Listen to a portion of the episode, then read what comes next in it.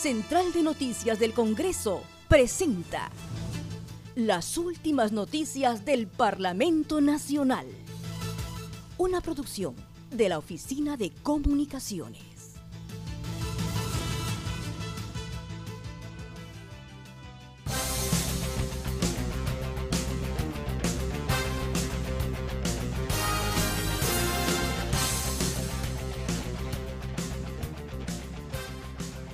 ¿Cómo están? Les saluda Ney Suceda. Hoy es 3 de enero del 2020 y estas son las principales noticias del Congreso de la República. Se aprobó por unanimidad el informe final del grupo de trabajo que analizó el decreto de urgencia 004-2019 que establece medidas extraordinarias que contribuyen a estimular la economía a través del gasto público. El congresista Luis Iberico Núñez, coordinador del grupo de trabajo, explicó que la norma dispone la transferencia de cerca de 965 millones de soles al fondo de contingencia proveniente del gasto corriente no utilizado de diversos sectores y que por fuente del fondo de contingencia se destinó más de mil millones de soles a 10 entidades de gobierno nacional y 18 a gobiernos regionales.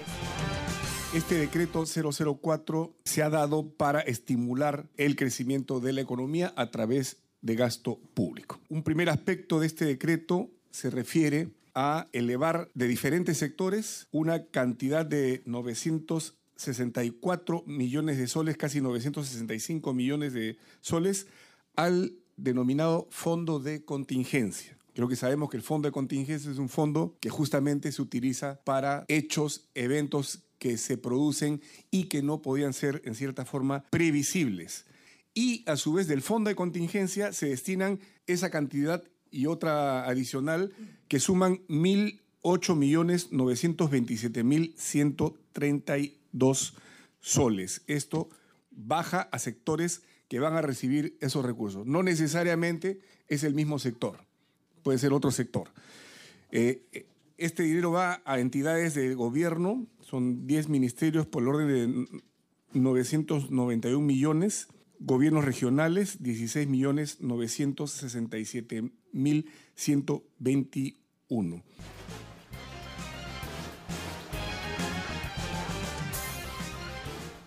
El informe concluye se investiga las razones de la no ejecución del gasto público. Además, se solicita al nuevo Congreso evalúe el avance de la ejecución de las obras indicadas antes de la emisión de la norma y después de promulgada para valorar el impacto de la misma. Como recomendación añade que el próximo Congreso regule los alcances de los decretos de urgencia con relación a los artículos de la Constitución 118 y 135. El Congreso de la República, a instalarse próximamente, deberá evaluar las razones de la no ejecución o las deficiencias en la programación de los recursos proyectados por los diversos sectores y que fueron transferidos al Fondo de Contingencia. Segundo, sobre el mantenimiento de locales escolares y mejora de las condiciones básicas de los servicios de agua, saneamiento, electricidad y la infraestructura educativa, debe merecer un esfuerzo especial de fiscalización por parte de la Contraloría General de la República por tratarse de 45.383 colegios favorecidos con 309.952.331 soles. Tercero, una vez que se registren las anulaciones de los gastos de inversión, tanto en el Ministerio de Transportes y Comunicaciones y el Ministerio de Vivienda y Construcción y Saneamiento, el nuevo Congreso deberá evaluar el grado de ejecución de las inversiones antes de la emisión del decreto de urgencia 04 de 2019 y al mismo tiempo contar con un comparativo para establecer si la medida causó el impacto proyectado. Recomendación. En el mismo sentido, recomendado por los grupos de trabajo encargados de emitir informes en relación a los decretos de urgencia 002 y 03-2019, es necesario que el nuevo Congreso, por instalarse, precise los alcances de los decretos de urgencia regulados en el literal 19, artículo 118 y 135, segundo párrafo de la Constitución Política del Estado.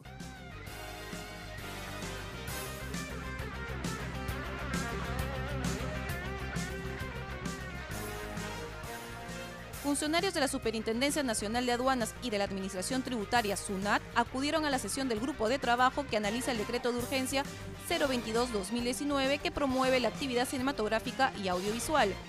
Federico Guerra, Intendente Nacional de Estrategias y Riesgo de la SUNAT, indicó que la norma es complementaria a los beneficios tributarios al impuesto de la renta y no son restrictivos.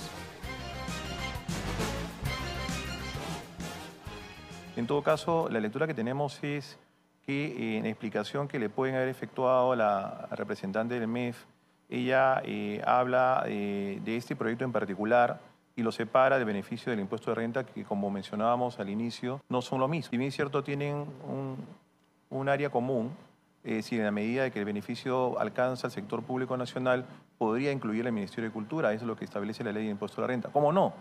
En todo caso, creo que eh, a la pregunta que se le efectúa a la representante, ella dice, este es un beneficio puntual al Ministerio de Cultura, pero no solo al Ministerio, sino al proyecto cinematográfico per se, que está a cargo de asociaciones sin fines de lucro. O sea, eh, está pelando bastante el beneficio y lo sectoriza en algunas asociaciones sin fines de lucro particularmente, cosa que no tiene la norma del impuesto de renta, que es mucho más genérica. Podría yo donar al Ministerio de Producción, al Ministerio de Industria, y no entrar a ese nivel de especificidad como en este caso está ocurriendo. Por eso no, no, no vemos acá unas posiciones contradictorias. De pronto sí pueden haber aclaraciones que ustedes puedan demandarnos, pero eh, entendemos que son posiciones eh, que están vinculadas a, hablar tanto del beneficio del impuesto de renta genérico y muy particular a este beneficio que esta norma está queriendo alcanzar.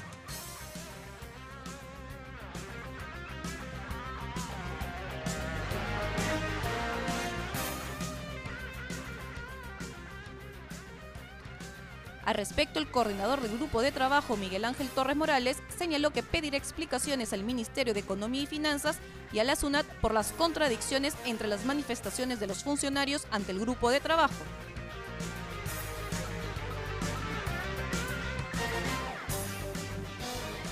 permitir, disculpe, necesito una aclaración porque el doctor Plasencia acababa de señalar minutos atrás de que se trataba en realidad de un beneficio adicional, y complementario. Y lo que yo he leído eh, de la representante del Ministerio de Economía es de que no se trata de un beneficio complementario, sino más bien de la restricción de una exoneración que ya existe en la ley del impuesto a la renta.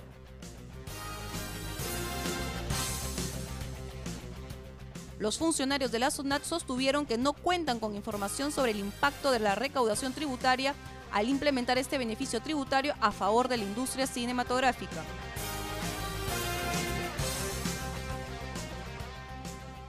En otras noticias, el presidente del Congreso, Pedro Laiche Álvarez Calderón, asistió a la juramentación de la magistrada María Elena Ledesma como la primera presidenta del Tribunal Constitucional.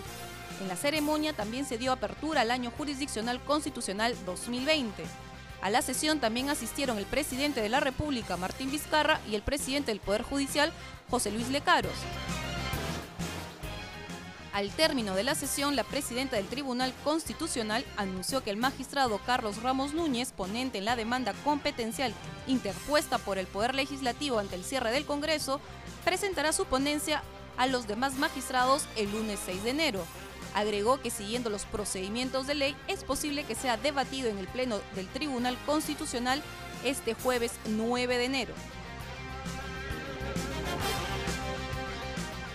Quiero anunciar el lunes, el 6 eh, de enero el ponente, el magistrado Carlos Ramos, presentará la ponencia oficial para ser debatida en el proceso de eh, competencial. Eh, se presentará el lunes y siguiendo el procedimiento posiblemente, posiblemente sea agendada para el debate el jueves 9 de enero.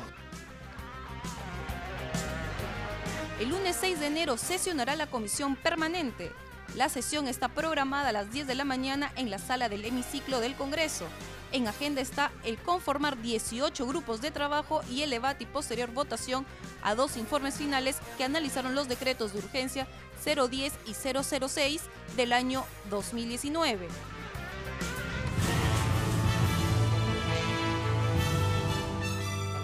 Central de Noticias del Congreso presentó las últimas noticias del Parlamento Nacional.